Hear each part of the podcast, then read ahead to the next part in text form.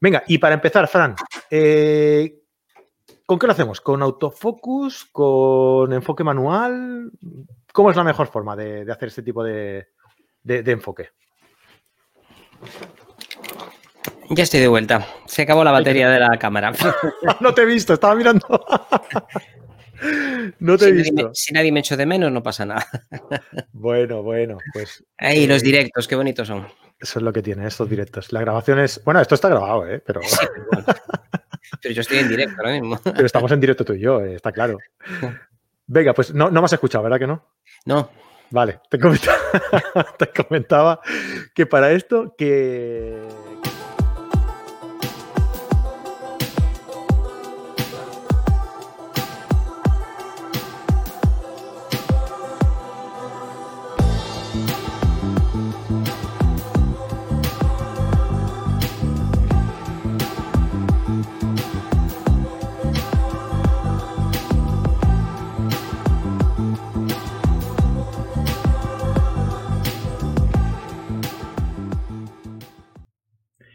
Hola, ¿qué tal? Bienvenidos a carretedigital.com. Mi nombre es Fran Palmero, director, presentador y hombre orquesta de todo este cotarro. Bienvenidos a la comunidad de fotógrafos en la que compartimos, disfrutamos y aprendemos fotografía. ¿Cómo? Pues mediante nuestros vídeos, tutoriales, series y directos en nuestro canal de YouTube. Suscríbete y dale a la campanilla para estar informado de todas las novedades. Y ¿Cómo nos podéis seguir también? Pues mediante nuestros podcasts, audios que subimos en diversas plataformas de podcasting como Apple Podcasts, Podbean, iVoox, Spotify y todas las plataformas que tienen este tipo de contenido.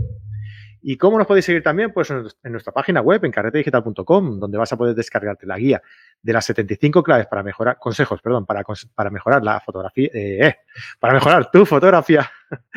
y también vas a poder descargarte la guía de las 21 claves para mejorar la composición de tus fotos, escrito, escrita por Javier Alonso, un servidor, y Fran Nieto, que está aquí conmigo, acompañándome. Hola, Fran, ¿qué tal? ¿Cómo estás? Hola, señor Francisco, y muy buenas a todos los que nos escuchan. Un abrazo muy fuerte. Señor Francisco, ¿tú sabes que eres el único que me llama señor Francisco? A ver, porque, a ver, te iba a llamar Don, porque el Don te lo ganas con el título de bachiller, que es la primera vez donde aparece Don, pero Don me parece muy formal entre tú y yo. Señor, ya... Ya está, ¿no? Ya, ya da como, como ese colegueo, como ese, ¿no? bien, bien, vale, vale. Señor. Pues nada, te, te lo agradezco, Fran, te lo agradezco. Yo te digo, Fran, igual, ¿eh? No hay confianza. Claro. Hay, una subordinación estatutaria y, claro, al jefe siempre hay que llamarle de señor. Es que no queda hay otra. Una escala, hay una escala aquí, claro. Yo, porque estamos aquí a la misma altura, pero bueno, te puedo mirar así para abajo. La próxima vez pondré los cuadraditos así, ¿eh? uno encima del otro, y te, miraré desde arriba.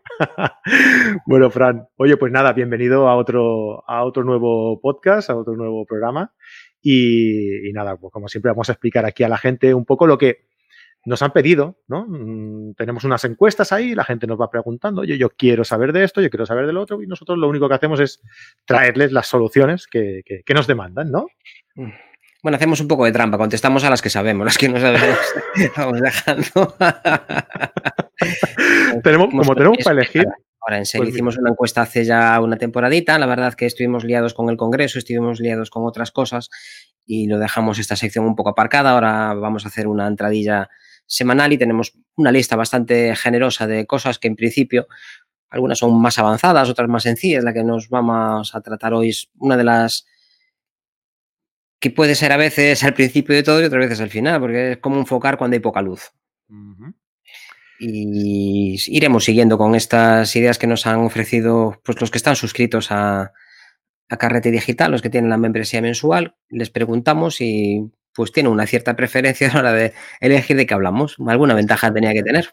Claro, porque si ya sabéis que en carretedigital.com podéis ser carreteros VIP. ¿Esto qué quiere decir? Pues que entráis en nuestra comunidad de fotógrafos, por tan solo 10 euros al mes o 90 al año, que ahí os ahorráis tres mesecillos. ¿Y qué tenéis a cambio de esto? Pues un directo cada mes con nosotros, con, con Fran, conmigo y con, y con Vicente. Y ahí en esos directos, pues vamos a, conocernos bien, vamos a hablar de fotografía, vamos a saber qué es lo que queréis, eh, qué queréis que incorporemos dentro de la, de la plataforma, eh, pues todo un poco para hacerlo a vuestro gusto, a vuestra eh, pues a vuestra conveniencia, ¿no? Eh, pues es un nuevo curso cada mes. Eh, ya contamos pues con unos 22 cursos, más o menos, depende de cuando estáis escuchando este, este programa. Quizás son más, menos no, no vamos a quitarlos, pero igual sí que son más. Y entre ellos, pues tenemos cursos de Lightroom, de Photoshop, de fotografía nocturna, de light painting, de macro, de composición, de fotografía de viaje, de iluminación, de iniciación, de fotografía avanzada. O sea, tenemos un montón de cursos y todos ellos con soporte por parte de los profesores y al menos también nos presentamos una masterclass al mes. Cada mes vamos a presentar un curso de un fotógrafo externo a la plataforma, pues que vamos a presentar ese curso, vamos a hacer una masterclass con él y esa masterclass va a quedar subida directamente eh, para eh, acceso y para disfrute de los carreteros VIPs. Así que, pues mira, ah, y además, además también tenéis un grupo de Telegram y un grupo de Facebook exclusivo solo para vosotros. Así que ya sabéis, 10 euritos al mes o 90 al año, como mejor os vaya, y, tenéis todo esto incluido en la, plataforma para, vosotros. Bueno, pues Fran, vamos a hablar hoy un poquito de lo que, de lo que, hemos, eh, de lo que hemos comentado antes, ¿no? Y es cómo enfocar con poca luz, porque eh, ¿cómo enfocar con poca luz? ¿Te refieres exactamente? Vamos a ver, eh, para que nos quede un poco claro, ¿vale? ¿Te refieres a enfocar en fotografía nocturna o un poco en general, cuando hay, cuando hay poca luz? Bueno, en fotografía nocturna es uno de esos casos donde la mayor parte de la gente está bloqueando un poco porque la cámara no va bien, pero bueno, también te puede servir cuando estás trabajando en interiores, donde hay pocas ventanas. En fotografía yo hice espeleología y allí también luz había muy poquita. Mm. Y incluso cuando estamos trabajando con filtros ND, que a veces, bueno, es simplemente quitarlos y ya está, pero entre una foto y otra, pues como tengas que ajustar la exposición y volver a poner el filtro y volver a ajustar la exposición, pues estás perdiendo bastante tiempo.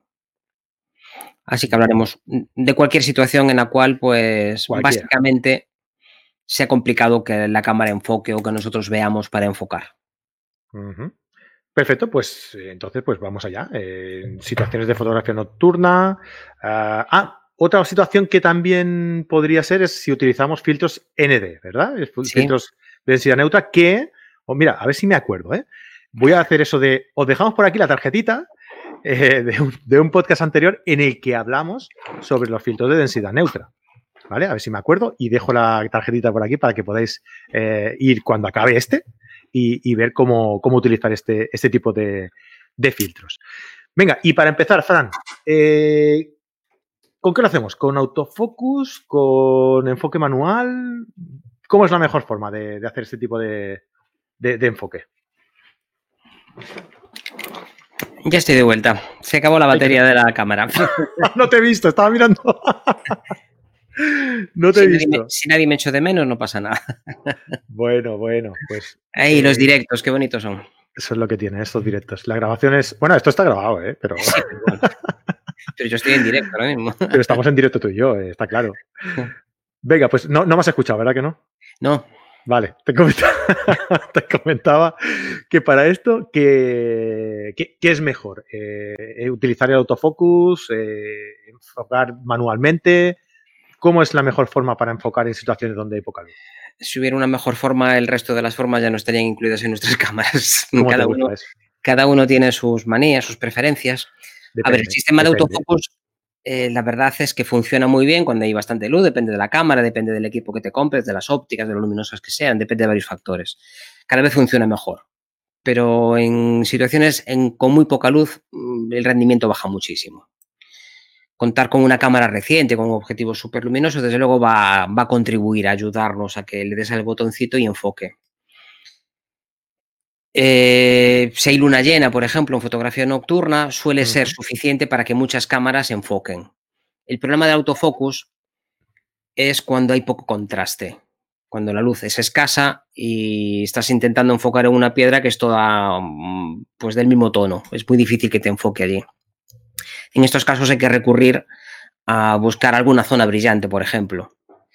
Imagínate que estás en una ciudad donde hay farolas, donde hay anuncios luminosos, donde hay una serie de elementos que brillan, pues puedes utilizar el autofocus, darle al botoncito hasta la mitad. Sabéis que cuando apretáis un poquito el autofocus se activa.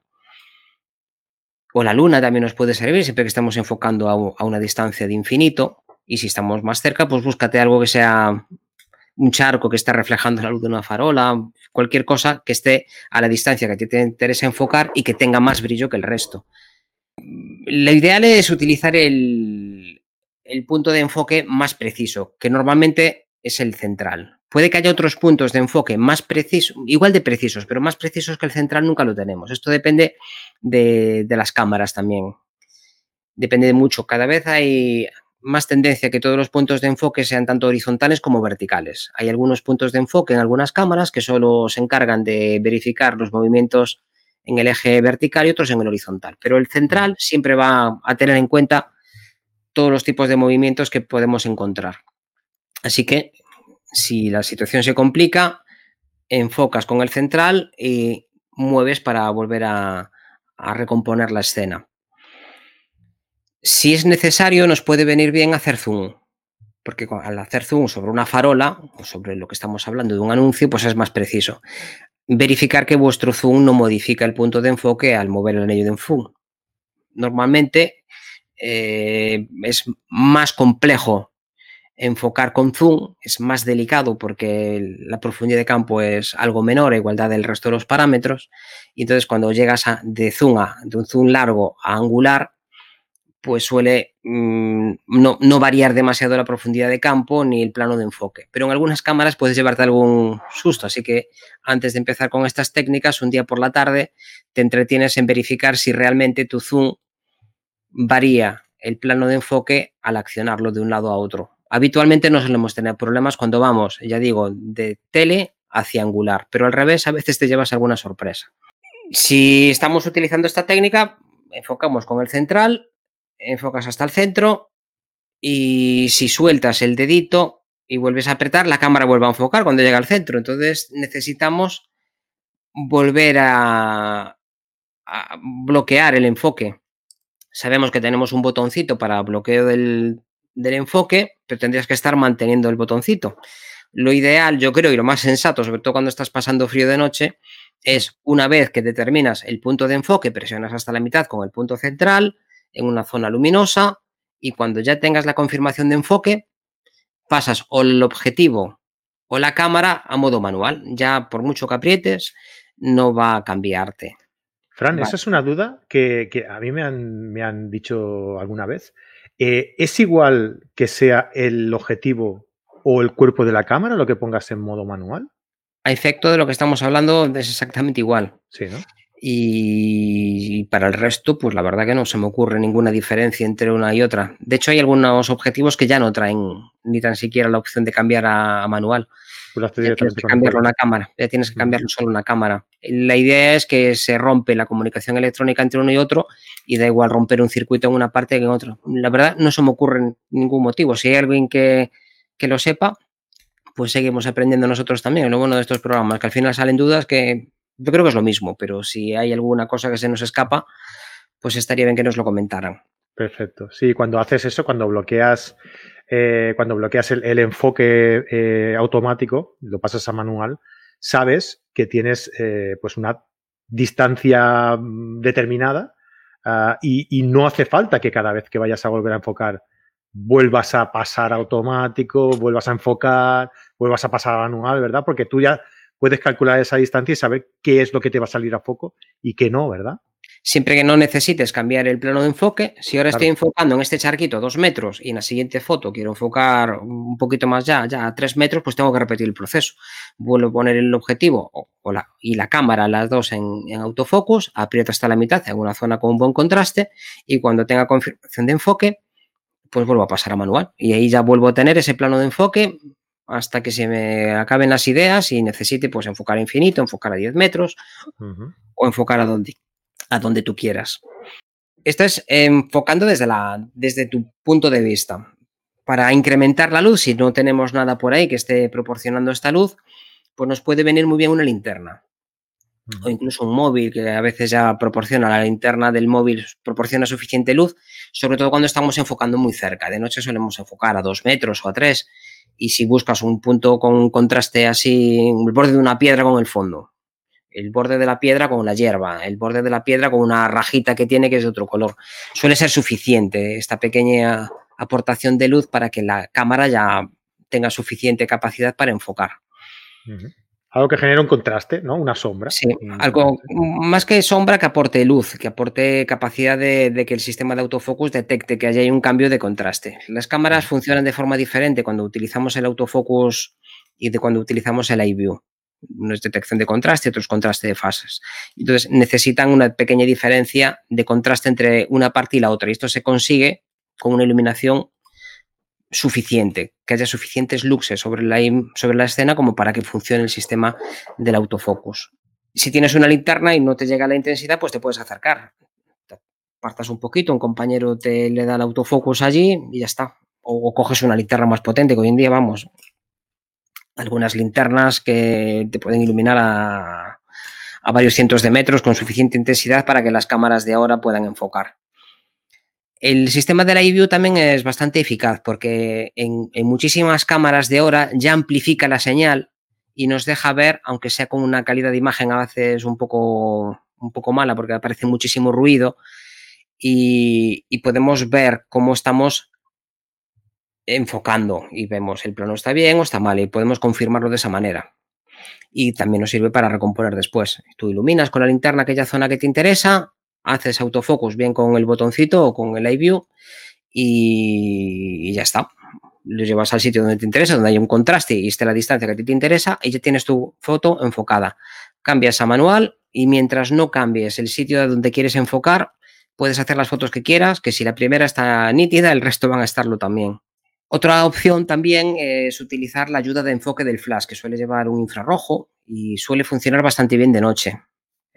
o la ayuda la propia cámara en muchos modelos llevan un botón, una luz auxiliar del, autofocus. La habilitas, en algunos casos hay que hacerlo de forma manual, entrar en los menús de la cámara y la lucecita esta pues va a iluminar pues como el móvil, aporta un poquito de luz y si no estás enfocando muy lejos, porque esta sí que tiene una intensidad bastante baja, va a ser suficiente como para que enfoque. Y por otro lado, pues estaría el enfoque manual, que me parece más sencillo, la verdad. Yo el autofocus lo uso muy poquito, me arreglo mejor con el enfoque manual. Soy bastante primitivo en estas cosas y no me fío en mucho de los mecanismos y me parece más sencillo. Una vez que está enfocado, yo sé que está enfocado. En estos casos yo creo que es bastante menos complicado incluso. No tienes que andar haciendo tantos cambios, paso a manual, ahora paso a autofocus, vuelvo a enfocar, vuelvo a cambiar a manual, después me olvido de, de cambiar para hacer otro plano, es más complicado. ¿Cómo sabes que en manual está enfocado, Fran? Casi todas las cámaras tienen un pilotito que te dice que en donde está el punto de enfoque, donde tú lo tengas, hay suficiente contraste para considerar que está nítido. El puntito verde, ¿no? Que sale. El puntito verde. En algunas cámaras es verde, en otras es mm, anaranjado, pero casi todas la tienen. Suele estar al lado de donde vemos velocidad, diafragma y todo esto, suele aparecer allí un puntito. En algunas incluso te aparece una rayita hacia qué lado tienes que mover el barrilete de enfoque hacia la derecha, hacia la izquierda te aparece un triangulito, en las Nikon, por ejemplo, te aparece un triangulito y ya te va orientando. Cuando ves que hay un punto verde, ya está. Evidentemente, tenemos que proporcionar también luz para, que, para que tenga suficiente capacidad para encontrarlo. Eh, hasta ahora hemos hablado de proyectar luz. Otra opción es que alguien, o vas allí y pones una linterna orientada hacia la cámara. Cuando la luz no es muy escasa y no encuentras una zona con. no, no es capaz de enfocar con la luz que tú tienes disponible, pues te mueves a esa piedra que quieres que aparezca nítida y enfocas la cámara, perdón, la linterna hacia la cámara. Y ahí sí que ya tienes un fuerte contraste. Y sí que la cámara va a ser capaz de distinguir entre la linterna y el borde. Eh, va a enfocar con muchísima facilidad. Y si estás enfocando un manual, vas a ser capaz de verlo. A veces utilizamos también un rayo láser que tiene una capacidad de llegar muy lejos y con el autofocus va a funcionar bastante bien. Y una técnica que me gusta mucho es aplicar el, rayo láser. Yo procuro utilizar alguno de estos que son legales en España, que hay algunas cosas por ahí que te compras en internet que tienen demasiada potencia y casi son para cortar chapa. Y esos no, un láser de pocos milivatios, vamos, una cosa moderada. Lo aplicas en el ocular y ese rayo láser va a atravesar todo el... Bueno, esto en las cámaras con espejo, claro, las cámaras que no llevan espejo esto no se puede hacer, es una de las limitaciones que tiene, claro.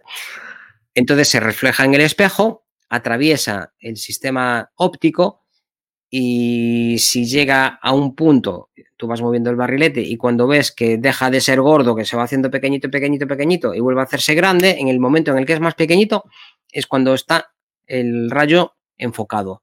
Y ya está. Tú vas moviéndolo en el ocular hasta que está sobre la piedra que a ti te interesaba. Esta piedra que tenemos a dos metros y que va a ser nuestro primer plano interesante. Lo vas mirando, además el láser se ve muy bien, sobre todo si es verde de noche. Vas moviendo el barrilete. Cuando se hace muy pequeñito, cuando se hace lineal, un láser sabemos que es luz muy, muy colimada, muy, muy dirección, muy sin, sin bordes, que, que, no va abriéndose, que no tiene, no tiene amplitud, que no se va haciendo un cono pues cuando ves que deja de estar borroso se ve muy bien, es más fácil verlo que, comentarlo. Pero bueno, normalmente pones allí una linterna orientada hacia la cámara mm. y enfocas sin ningún problema. Otro sistema que también es muy eficaz trabajando en manuales es la escala de, distancia de nuestra óptica, que es algo que los fabricantes están dejando a un lado gracias al sistema de autofocus y que es muy cómodo si calculas y un día por la tarde mides lo que ¿Cuántos son dos metros? Te haces una idea. ¿Cuántos son tres? ¿Cuántos pasos son esos? O te llevas un metro y lo mides también, pero bueno, con poco tiempo el, ojo se hace. Si estás a ello, si procuras aprender cuántos son dos metros, es que aprendes rápidamente cuántos son dos metros, cuántos son tres y cuántos son cuatro. No es una cosa tampoco tan difícil. Pues tú vas allí, pones dos metros y ya, ya acabaste que es sencillo. Lo pones en manual, pones dos metros, pones dos metros y medio y fin del problema. Va a estar nítido a ese plano de enfoque. Si tienes dudas, pues una linterna iluminas y en manual la view aumentas, miras la piedra, pones la linterna para que enfoque allí y cuando veas la piedra nítida, que ya digo que con el incremento de tensión que producen los sensores para que veas algo en la pantalla, a veces hay tanto ruido hay tanta, tanta, tanta borrosidad por ahí que a veces es difícil apreciar los contornos. Pero si pones la linterna mirando hacia la cámara es muy fácil de distinguirla. Cuando estemos enfocando infinito, conviene también que hagáis pruebas por la tarde mm, a un árbol que esté a 20 o 30 metros, porque a veces la raya de infinito, el símbolo de infinito, a veces en algunas ópticas está en, en, el primer circulito del infinito, en algunas está un poquito hacia el centro y en otras está hacia la izquierda. Esto mm, de hecho, a veces hay más recorrido, porque dices, bueno, llevo el barrilete hasta que hace tope y ya está. Pues no, porque para facilitar las cosas al autofocus dejan que vaya un poquito más allá de infinito, lo cual es un contrasentido, pero para que el motor del autofocus no llegue al fondo y haga tope y golpee, lo que le dejan es un pequeño margen más allá de donde teóricamente está el infinito, dejan moverlo más allá y de esa forma no, nunca topea. En los objetivos macro, por ejemplo, no conozco ninguno que tenga esto, porque como los manejamos siempre manual y los autofocos de los macro normalmente tampoco son ninguna maravilla, aunque últimamente están mejorando mucho. Entonces, no llevéis el anillo hasta el fondo así sistemáticamente, porque en algunas ópticas puede que no. Lo veis de día y sabéis, en este objetivo tengo que ponerlo en esta posición. Incluso podéis hacer una marquita con un rotulador un rotulador fino y sabéis que cuando pongáis allí estáis en infinito. Lo habéis comprobado por la tarde y aunque sea de noche va a estar exactamente en el mismo sitio. Y otra técnica que solemos utilizar mucho de noche es la hiperfocal. Que la hiperfocal es la distancia mínima. A ver, eh, sabéis que hay una distancia por detrás del plano de enfoque, tú enfocas a dos metros, hay una cierta distancia más allá de los dos metros donde está razonablemente nítido y hacia la cámara por debajo de los dos metros, metro y medio, metro ochenta, donde también está nítido. Esta zona donde la profundidad de campo permite que los sujetos estén razonablemente nítidos se llama profundidad de campo y la palabra definir no debe formar parte de la definición, pero creo que, creo que se puede entender. La profundidad de campo es aquella zona donde lo que vemos está razonablemente nítido. Entonces, si tú enfocas a 8 metros, pues tienes enfocado mejor de 8 metros a infinito y por detrás pues una serie de metros. Pero si tú enfocas a una distancia concreta, que depende de cada objetivo y de cada diafragma, pues vas a conseguir que por detrás la profundidad de campo llegue a infinito. Por ejemplo, con un 8 milímetros, con un 10 milímetros, pues esto lo vas a conseguir con un metro y poco. Con 24, pues con dos metros y algo. Entonces, desde, por ejemplo, si tu hiperfocal, esto te bajas alguno de los miles de programas para el móvil que hay o, buscas Dovemaster o te famoso Photopills, ¿no? Photopills también tiene la tabla de hiperfocales. te bajas alguno de estos programas. Photopills además es maravilloso para muchísimas cosas y por el mm. precio que tiene, la verdad que creo que debería formar parte del arsenal de todos los fotógrafos. Miras, tengo un 24 y voy a disparar a F4. Vale, pues me dice que tengo que enfocar a 2 metros 50. ¿Y qué consigo con esto? Pues que todo desde 2 metros 50 hasta infinito esté razonablemente enfocado. Y por detrás va a estar enfocado hasta la mitad de la distancia que he puesto en el barrilete. Es decir, de 2 metros 50, pues me quedaría un, metro 25. Entonces, con algunos objetivos y algunas focales puedo conseguir incluso profundidades como esta que estoy diciendo. ¿no? Esto es de, mi día a día, con 14 milímetros. Con un teleobjetivo, pues que la, la hiperfocal, por ejemplo, está a 15 metros o a 12 metros, pues estaría enfocado desde 15 hasta infinito y por detrás 7 metros y medio. Depende de cada óptica y de cada, y de cada diafragma. Dependería también de, para qué usamos las fotos, del tamaño al que la vamos a imprimir o a visualizar, pero bueno, esto es otra guerra ya, que no vamos a entrar hoy aquí. Y otra ayuda que tenemos ahora también que es muy maja es el, esta marca que te aparece en las cámaras que ya van sin espejo, que llevan visor electrónico y que está incorporando algunas cosas muy bonitas como el histograma en tiempo real, histograma por canales en tiempo real, que es una maravilla. Y otra He cosa... a punto de decírtelo cuando estabas hablando de manual. digo, igual lo saca luego. y, el focus picking, que es esto que te resalta en color las zonas que, están con más contraste. Entonces, esto, es maravilloso. Tú, sobre todo un macro, es un. Yo cuando lo vi quedé con, un ojo ojiplático, ¿no? Esto, poder poner un rojo, un verde, un negro, un blanco, depende de, del sujeto. Si pones una margarita, pues ponerlo en blanco no te sirve de nada. Si estás fotografiando, pues una una amapola que es roja, pues tampoco te sirve de nada ponerlo en rojo. Entonces te permite cambiar el color por eso. Y de noche, pues por ejemplo, lo pones en verde y ves que la piedra, los contornos están ahí resaltando en este focus picking y ya está, ya acabaste. Y la ventaja de esto es que tú lo mueves y no tienes que andar cambiando nada. Lo, usas una vez y ya está. Una, una recomendación interesante es disociar el enfoque del disparo, que también puede ser muy cómodo en, cuando trabajáis de noche con autofocus. Mm. En vez de que sea el botón de disparo el que enfoque al presionarlo hasta la mitad, utilizáis el botón trasero, que es AF-ON o como le quiere llamar vuestro fabricante. Entonces, cuando presionéis este botón, la cámara solo enfoca. Ponéis la linterna de las formas que hemos explicado, ilumináis la zona, ponéis la linterna, ponéis un asa, lo que os dé la gana, apretáis el botón y cuando tenéis confirmación de enfoque, por pitido o por la lucecita esta que tienen todas las cámaras, que también la podéis configurar casi todas para que pite cuando tengan confirmación. Pues aunque dispares, como en el enfoque está en otro botón, aunque tú dispares, mm, tú puedes seguir con autofocus toda la noche. Cuando aprietes el iPhone, la cámara enfoca y cuando dispares, dispara, pero no, no enfoca cuando aprietas el botón. Es muy cómodo. De hecho, esto lo utilizan mucho los fotógrafos deportivos también y para fotografía nocturna yo siempre prefería fotografiar con manual, pero los años también van haciendo que perdamos mm, capacidad de, trabajar con nuestros ojos y de, ver mejor. Y últimamente, pues hay algunas cosas que prefiero que enfoque la cámara porque lo hace mejor que yo y más rápido. Entonces, te haces más vago y siempre yo estaba siempre muy en contra del enfoque automático, pero la verdad es que es cómodo y las cámaras cada vez lo hacen mejor.